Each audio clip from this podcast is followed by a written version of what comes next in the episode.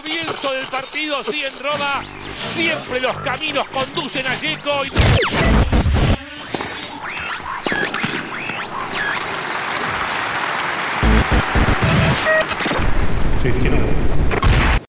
Saque y Red Podcast.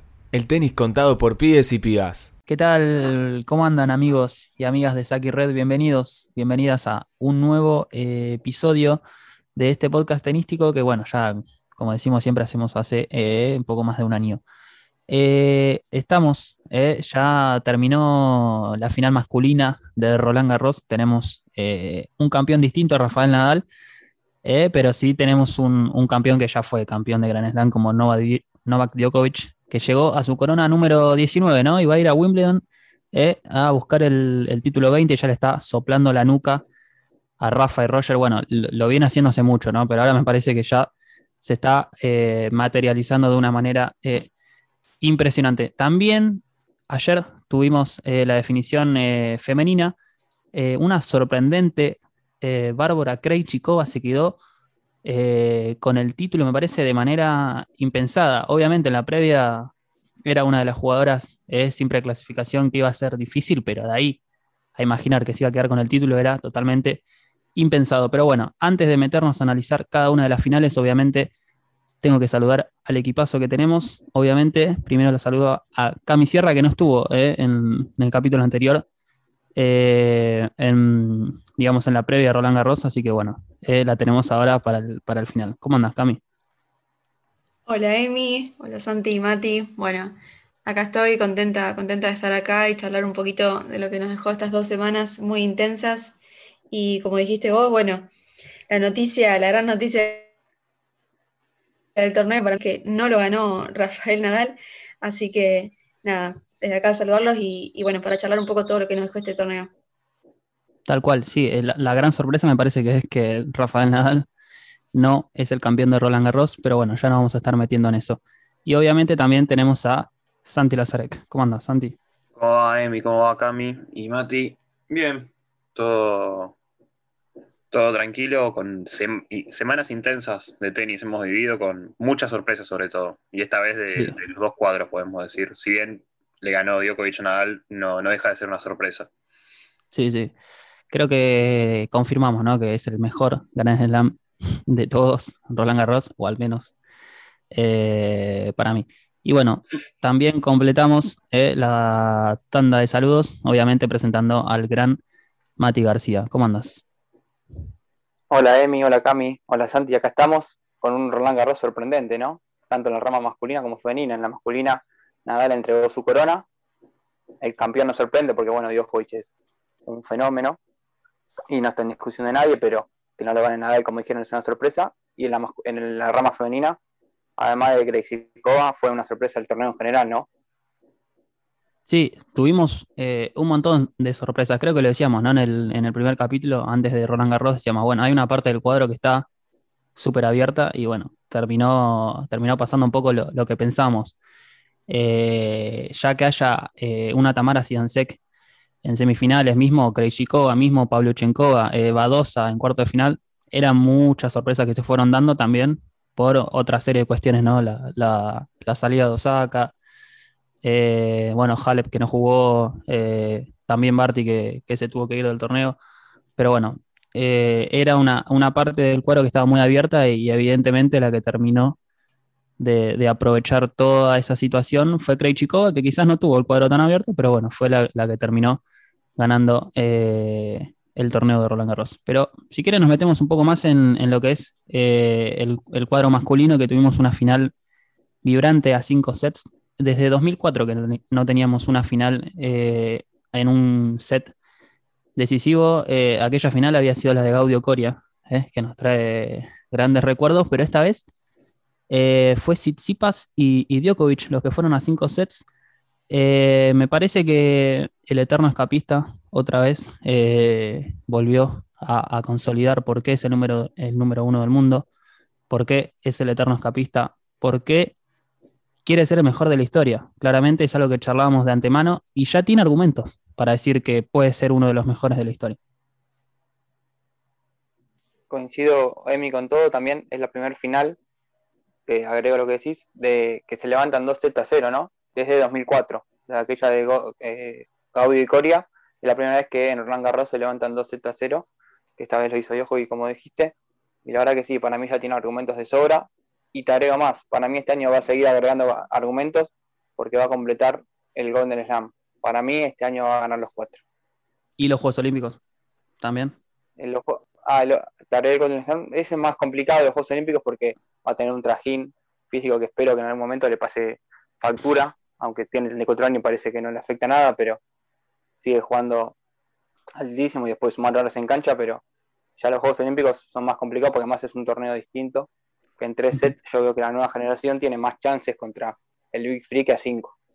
Sí, pero, ¿saben? alguna sensación que, tuve yo en medio del partido fue, una vez que Tsitsipas se puso 2-0, eh, camino al tercero yo pensaba, bueno, Djokovic tuvo un partido muy extenuante con, Nadal, de 4 horas 10, fue como una final anticipada, eh, y con, con Tsitsipas 2-0 yo pensé, bueno, Djokovic quizás mentalmente se relajó de cara a la final, digamos, pensando que también el desafío más importante quizás ya lo había cumplido, que era ganar la Nadal. Y suele pasar eso también, cuando se dan eh, eh, desafíos tan importantes, eh, en la previa siempre hay como, como una relajación. Pero, pero, bueno, no pasó más de ahí, por suerte, para, el serbio, porque a partir del tercer set me parece que le puso, no, no bajó un cambio, pero sí le puso más paciencia al partido. se enfocó un poco más y, bueno, sabía que en algún momento eh, la inestabilidad de Tsitsipas eh, iba a aparecer, que no sé si apareció en gran, en gran porcentaje, pero, pero sí aprovechó al máximo cada oportunidad que le dieron. Sí, coincido con vos, Emi, y agrego también de Nole que tuvo, no sé si ustedes lo notaron, hasta un segundo set por momentos que se lo parecía perdido en el partido, mismo el último game. Hasta a veces, eh, no sé si vieron el, set point, que fue un ace que casi ni se movió, Djokovic, muy raro. Fue un segundo set muy, yo lo noté muy extraño, nunca vi a Djokovic en ese estado. Eh, y hasta me sorprendió y, dije, bueno, me, resultaba raro que esté jugando a ese nivel donde se lo veía totalmente ido, desconocido, un, un Noah Djokovic desconocido. Sí, me, parece que, era un poco lo que decíamos, ¿no? del cansancio y de las horas de juego con Nadal. Eh, se fueron mezclando un par de cosas que a partir del tercero dijo, bueno, eh, lo voy a dejar de lado, voy a empezar a jugar un poco más.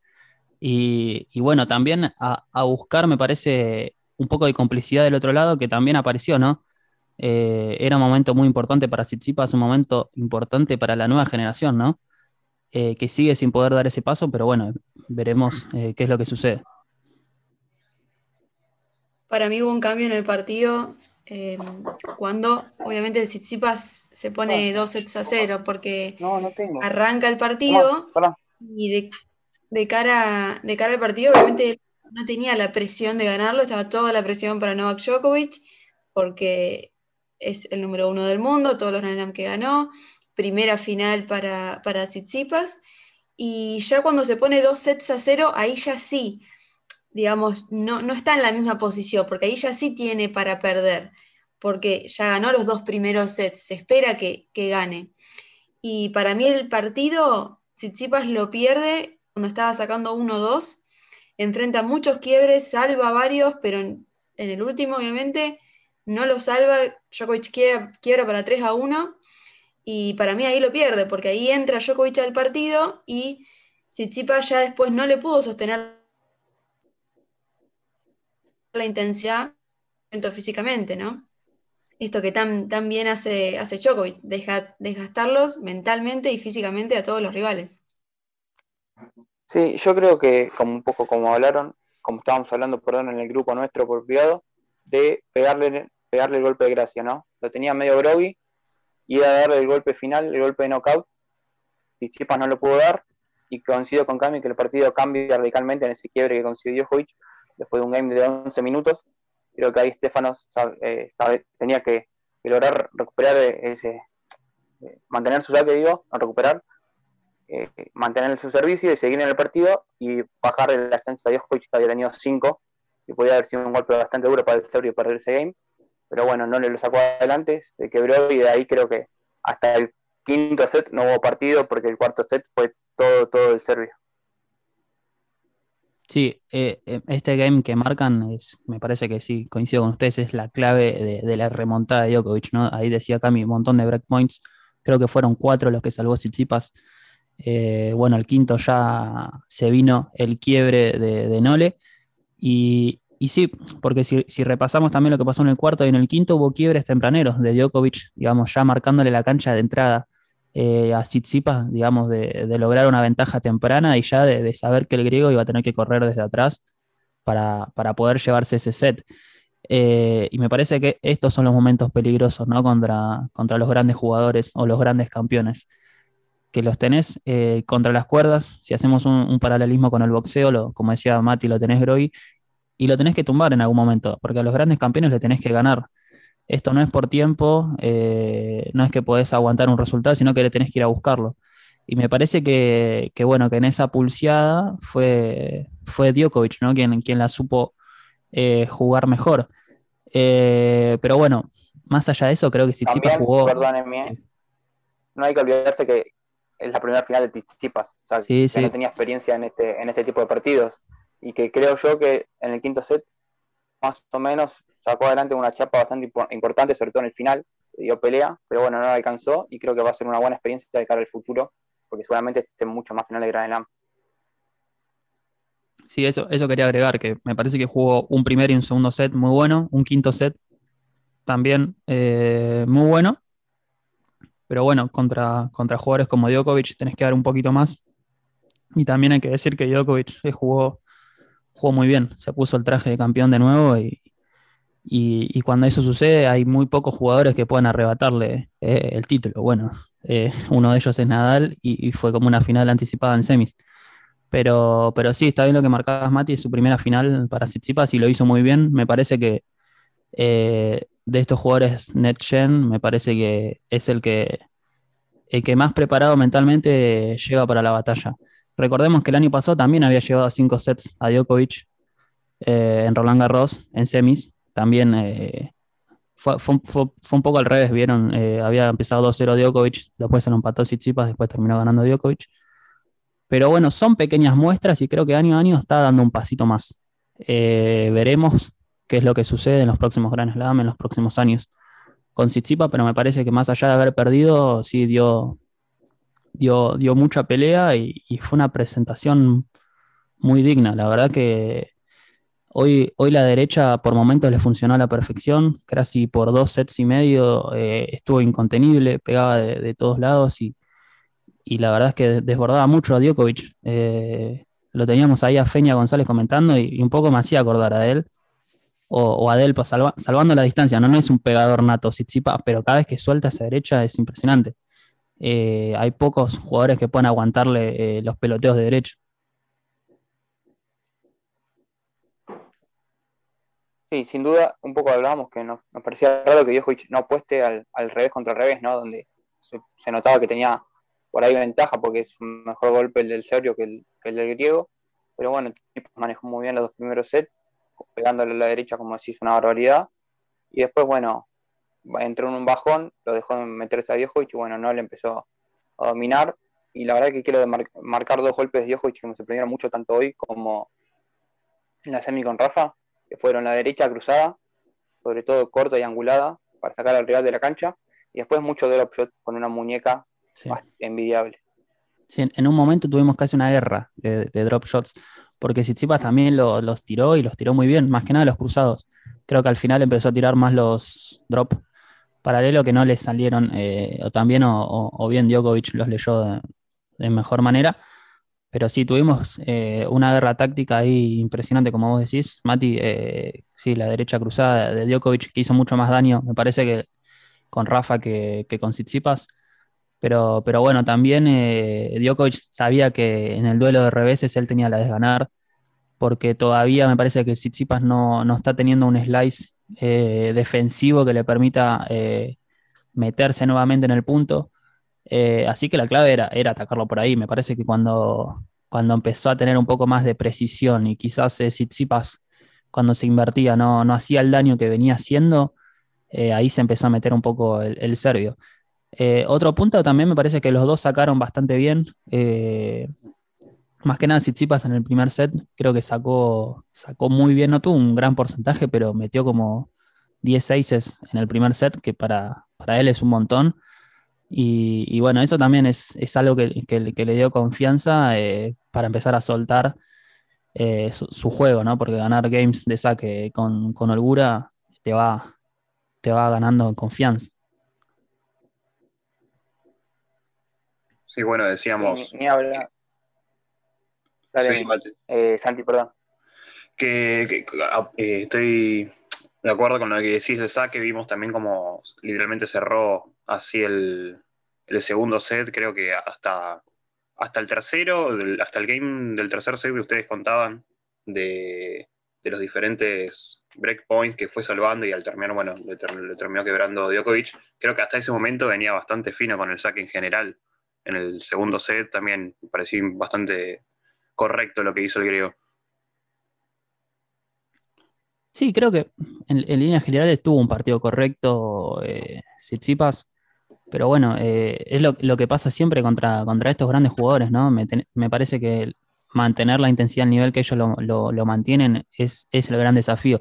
Creo que lo vimos un poco también con, el partido de Schwarzman y Nadal, que el Peque hizo un partidazo por momentos eh, y perdió un set que, estaba para ganar, que fue ese tercer set. Y, bueno, pues Nadal volvió y, bueno, ya, ya, no hubo, ya no hubo vuelta atrás, ¿no? Eh, es, ese un poquito, ¿no? De, lo que pasa en los Grand Slam, que son a cinco sets. Es muy difícil mantener la intensidad que mantienen estos tres tipos. Eh, es inigualable en ese sentido. Todos los jugadores que. Sí. Un, claro ejemplo de esto fue el partido de y Musetti, que Musetti dejó todo lo que tenía en los primeros sets y no ganás cuando se en el partido 5. Y después tuvo que abandonar en el quinto, ni llegó a terminar porque había fundido todo su resto en los dos primeros sets, así que ahí también marcan diferencia los, los Big Free. Sí, o, mismo el, contraste entre la semi entre Zverev y Tsitsipas y ah. la semi entre Nadal y, Djokovic. Eh, parecían dos deportes distintos. Me parece que Zverev y Tsitsipas fueron a cinco sets, pero fue un partido como muy, muy de altibajos. Muchos errores eh, de ambos lados. Muchos errores, eh, digamos, ganó Tsitsipas, que quizás fue un poco más eh, inteligente ese quinto set, tuvo el coraje ¿no? de irlo a buscar.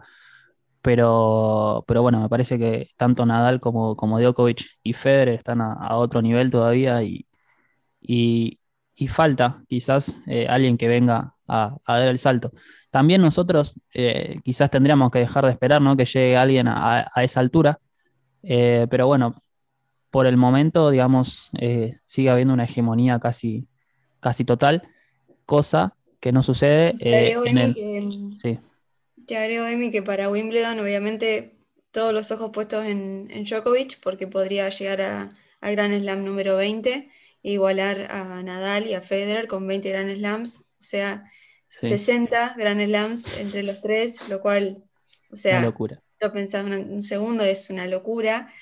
Eh, bueno, son estadísticas que, que hacen que se valore mucho más eh, esos momentos donde Babrinka eh, llegó a ganar tres Grand Slam, eh, Murray también, así que es, la verdad impresionante. Sí, sí, y, no mucho más. Se coló Delpo, se coló Silich y nada más. Para de contar.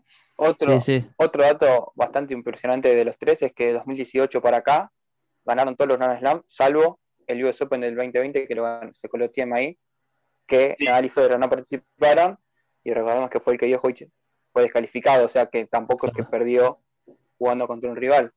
Claro, sí, sí, es, de locos la estadística. Sí. Y, agrego, que ahí lo mencionaron, para mí cada año que pasa se engrandece más la figura de Stanilas Babrinka que consiguió algo impensado, te diría, para el resto de los mortales. Sí, además, además uno cada uno. Sí. Además Australia, Rolanga y y US Open. Le faltó Wimbledon. Y le ganó una final a. Siempre la final la ganó un miembro del Victory. A diferencia, por ejemplo, de Silich. Sí, es verdad. Claro, claro, Chilich le ganó a, a Nishikori. O mismo Murray, que la última no, se, le, se la había ganado a Raonic, ¿no? Si no me equivoco, el último Wimbledon 2016. Eh, Puede ser. Eh, no, no, tengo ahí el dato, pero, pero puede ser si Raonic llegó eh, a, finales de Wimbledon Así que sí, e- es total la- hegemonía que tenemos. Eh, si Djokovic gana en Wimbledon el número 20, como bien eh, apuntaba Cami, podríamos llegar eh, al US Open con un triple empate eh, y de jugar los tres, eh, a ver quién se queda ¿no? con, con el número 21 o si alguien toca la puerta y dice, bueno, eh, esperen acá y esperen hasta Australia a ver eh, quién, quién se saca, quién saca ventaja entre ellos. Pero bueno, es, es totalmente inédito, insólito lo que pasa, hay una hegemonía total. Y, y- y decía, ¿no? Una hegemonía total que no es lo que sucede eh, en el cuadro femenino y ya ahí ah, hacemos un salto. Perdón, Emi, para cerrar, coincido con vos de que no hay que buscar más alguien que venga a reemplazarlos porque esto es único y irrepetible, no se va a repetir nunca más que los tres mejores de la historia coincidan en un mismo momento y mismo lo saben la próxima generación, porque Tsipas hoy le dijo a Djokovic, espero en un momento ganar la mitad de todo lo que ganaste. Sí. O sea, hay que dejar de buscar los reemplazantes de estos tres monstruos porque no se van a ver algo igual en, en la vida. Sí, y, y la mitad de lo que ganó Djokovic ya lo ubica como uno de los mejores de la historia, imagínate Sí. eh, todo lo que habrá conseguido el serbio. Y por Eh, eso no solamente están ganando con, con su tenis, que a ver, o sea, es un tenis espectacular, obviamente, eh, pero también ganan por lo que intimida su figura, o sea, la, intimidación que provoca Nadal en la Philippe Chatrier es impresionante, o sea, hay un montón de jugadores que tienen el tenis, o sea, si hablamos del tenis, para ganarle lo tienen, pero ¿cuántos eh, se pueden convencer realmente de que le pueden ganar a Nadal en esa cancha? O sea, son muy pocos, muy pocos. Sí, casi nadie, eh, de hecho lo, lo logró. Eh, solamente tenemos dos personas que lo han logrado y una de ellas es Djokovic, que lo ha hecho dos veces. Eh, sigue la figura de Soderling, ¿no? Como un gran antihéroe, si se quiere, ¿no? Por lograr esa victoria en, en 2009 contra, contra Rafa. Un ángel Y- puesto por Roger, podemos decir, básicamente. Sí, sí, igual Soderling eh, al otro año repitió final, o sea, Sí, sí, sí. demostró que, no- que no fue casualidad lo que, lo que había logrado, pero no deja de ser un, un resultado bastante atípico, eh, aquella derrota de, de Rafa con, con Soderling. Y, y está bien lo que marcas, Cami, porque, porque sí es cierto, hay un montón de jugadores que tienen el tenis eh, para ser número uno, para ganar Grand Slams. Eh, la diferencia es la, es la mentalidad.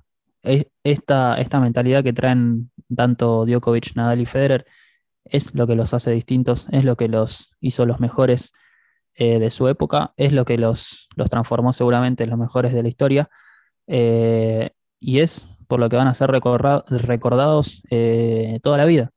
Así que sí, solo nos queda disfrutar de- del tiempo que, les quede y, y nada, seguir encontrándonos para charlar. Sería un buen cierre, ¿no? Pero me parece que tenemos que irnos a- al, al cuadro femenino que decíamos, ¿no? Ahí sí que no hay ninguna hegemonía porque como se viene dando en los últimos años, Roland Garros nos dio una nueva campeona de Grand Slam. No solamente una nueva campeona de Roland Garros, sino una campeona distinta eh, de Grand Slam. Esta vez le tocó a Bárbara Krejcikova. Decía un poco al inicio. eh, Las últimas. Perdón, Miguel, las últimas seis fueron primerizas, ¿no? En Roland Garros, las últimas seis campeonas. claro, sí, creo que desde Muguruza eh, 15, 2016. Eh, sí, Sí, hasta Muguruza, Muguruza 2016, en el Hasta la- 2017 hasta la fecha. fue, claro, en el Ostapenko. 2017 fue Ostapenko, 2018 Halep, después dos finales, eh, 2019 Barty, que bueno, recordemos en este torneo se retira lesionada en la segunda ronda, y en el 2020 Świątek, pero también pierde en cuarto de final con Sí, cayó en cuarto de final con María Zakari, eh, la campeona defensora. María Zakari que terminó cayendo con la eventual campeona de este año, que fue eh, Bárbara Krejcikova. Eh, obviamente sorprende, ¿no? Que sea la campeona. Después si repasamos todo lo que fue el torneo, la verdad que nos sorprende y, no sorprende para nada porque la verdad que la determinación con la que jugó, eh, yo lo- lo que vi de Krejcikova fueron los ojos, la mirada que tenía en cada partido era la mirada de una campeona. Eh, esa, esa determinación con la que jugó, esa tranquilidad, eh, aunque sea eh, eso es lo que expresaba por fuera, ¿no? Pero la verdad es que es envidiable el temple con el que jugó y, y en la final lo, lo pudo, lo pudo plasmar, porque se le complicó el segundo set con Paliochenkova, pero salió al tercero totalmente decidida y casi que no hubo partido.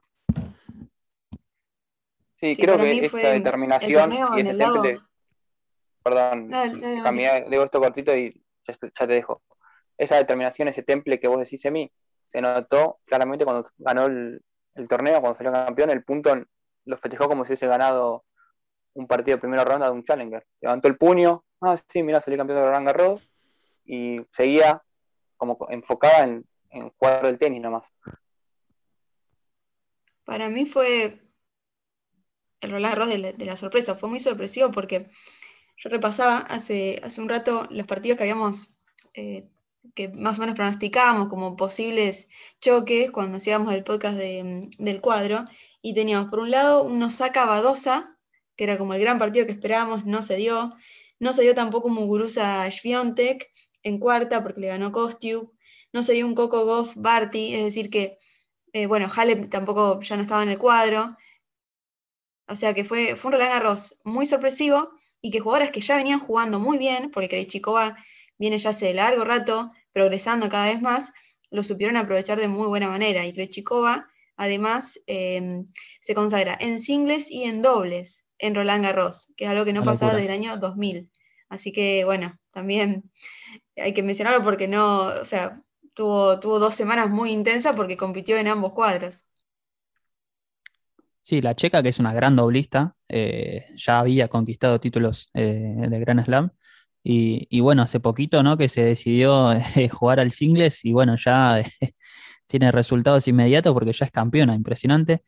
quería marcar. Sí, leía, perdón, a mí leía por ahí que es más común por ahí que un singlista vaya al dobles. Muchas veces dice que puede ganar más por, la clase de la calidad que tiene, ¿no?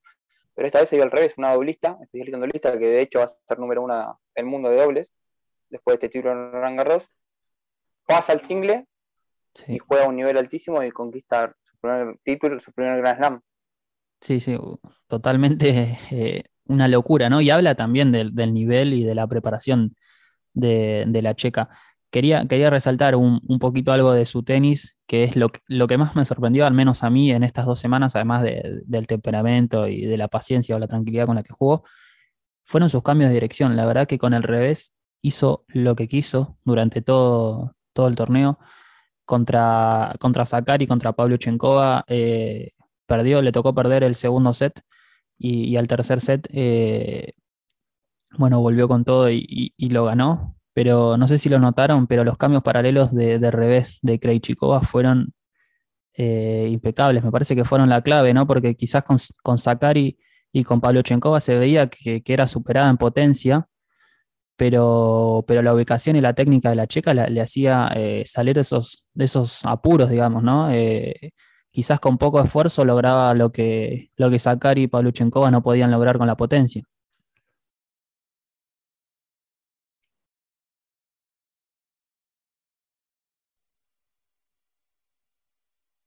Sí, sí, sin duda se mostró muy firme, muy sólida durante todo el torneo. Y si esos cambios que, que decís vos paralelos y dominar el punto desde ahí creo que fueron, fueron una clave y una constante durante las dos semanas que estuvo en Roland Garros. También creo que hay que destacar lo de Polichenkova, ¿no? que llega a la final, su primera final de Slam, ya con una edad bastante avanzada, ya tiene creo más de 30, y después de jugar casi 50 y pico de Grand Slam sin llegar a, a la final, no se rindió, aprovechó su chance en este Roland Garros medio típico, que se le fueron dando algunos resultados que por ahí no, no esperaba encontrarse con esas rivales en esa instancia. Y bueno, en la final lamentablemente, no pudo con una chica que fue superior y fue la mejor sí. del torneo y es una justa campeona. Pavluchenkova que sacó a Zabalenka y a Azarenka. Eh, o sea, no, no llegó eh, con tanta facilidad a esa final, ¿no? Eh, sí, enemiga número uno de Bielorrusia, ahora, Pavluchenkova. la cual las dos candidatas. Sí, sí. Eh, Zabalenka para mí la gran decepción del torneo. Sí. La, eh, gran decepción. Después, bueno, podemos hablar de Serena, que, perdió con Rivaquina, pero eh, yo creo que la que más se esperaba y, realmente decepcionó fue Zabalenka, que venía eh, de ganar Madrid. Y bueno, ¿no? Uno pensaba que, era la gran oportunidad para que se destaque en un gran Elam y pierde en segunda ronda con Pavlyuchenkova, que después en conferencia de prensa, cuando pierde la final ayer, dijo que no sabe cómo, o sea, todavía no sabe cómo ganó ese partido porque estaba, estaba con mucho dolor en una pierna. O sea que peor aún para Zabalenka. Sí, quería, quería también felicitar a Santi, eh, que metió un plenazo, me parece, que fue las semifinales de María Zacari. Eh, obviamente lo debatimos, ¿no? En el primer eh, episodio sabíamos, ¿no? Que Zacari estaba en un nivel como para, para tener buenos resultados en Roland Garros. Lo cierto que, bueno, hacer semifinales era bastante, ¿no? Y fueron sus primeras semifinales en Roland Garros. le faltó un poquito, me parece, contra, contra Krejcikova, que me parece que fue el contraste, el contraste más grande ¿no? que se vio en una cancha de tenis, que fue ese, la, efusividad ¿no? de y que gritaba con todo cada punto, y, y Krejcikova que ganó el partido y festejó, como decía Mati, como si hubiera ganado un Challenger. Eh, y así que nada, eh, que festejó como si hubiera ganado un Challenger y no, no un pasaje a, a la final de Grand Slam, ¿no? Pero Bien ahí, Santi, que, elegiste a, a Sakari. Metiste un plenazo porque el resto, la, verdad, que no podemos. me arruinó la campeona igual, ¿eh? porque yo había puesto de campeona a Iga y me sacó a Iga. Mi sorpresa me sacó la campeona. Y bueno, pero me parece que fue más, más acertado lo de, lo de Sakari. Y no la vio nadie a esa. La Sakari no la vio nadie, salvo Santi. yo, le había puesto, yo le había puesto a Coco Goff, que que bueno, hizo sus primeros cuartos de final, Gran Slam, 17 años, es una locura igual, me parece súper valioso, por más que estuvo muy cerquita de ganar la Krejcikova, no aprovechó sus chances, después, bueno, se vino abajo, estuvo 5 a 0 en el segundo, así que, eh, pero igualmente me parece que es un resultado súper valorable. Y bueno, eh, mi decepción había sido Osaka porque pensé que no le iría bien en polvo de ladrillo, nunca pensé que pasaría todo lo que pasó que también esa fue muy decepcionante, así que esas fueron mis elegidas. Y como campeona ni hablemos porque le había elegido a Zabalenka, así que mejor me callo. Sí, eh, quería, quería preguntarles algo. ¿Les pareció que fue, aunque sean mujeres, ¿no? Eh, el mejor partido, el de las semis entre Sakari y, eh, y Krejcikova? En, en masculino ya sabemos que es Nadal y Djokovic lo damos por sentado, pero me parece que mujeres, el nivel que vimos en Sakari y Krejcikova fue lo más alto que vimos. ¿En todo el torneo, ¿sí? Sí. Y para mí hubo un buen partido de, primera ronda, fue el de mm, Andrescu, que termina perdiendo 9-7. Sí, con Siansek, que termina llegando a, las semifinales. Así que ese fue, ese fue para mí muy bueno. Otro, el de Paula Badosa contra Bogdan, que también levanta match point y termina ganando Paula. Eh, también cuarto de final por primera vez, así que yo creo que estoy entre esos dos. Sí, yo, yo decía el, de Sakari Krejcikova también por, el escenario, ¿no? Semifinales de Grand Slam. Eh, así que bueno, ya nos quedamos sin tiempo, amigues. Así que si quieren ya arrancamos la, despedida antes que se corte el bendito Zoom. Eh, nos vemos en Wimbledon. A ver si, si se da que Djokovic empata eh, a Federer y a Nadal. Así que nada, los, los saludo así rapidito y nos vemos la próxima. Nos vemos.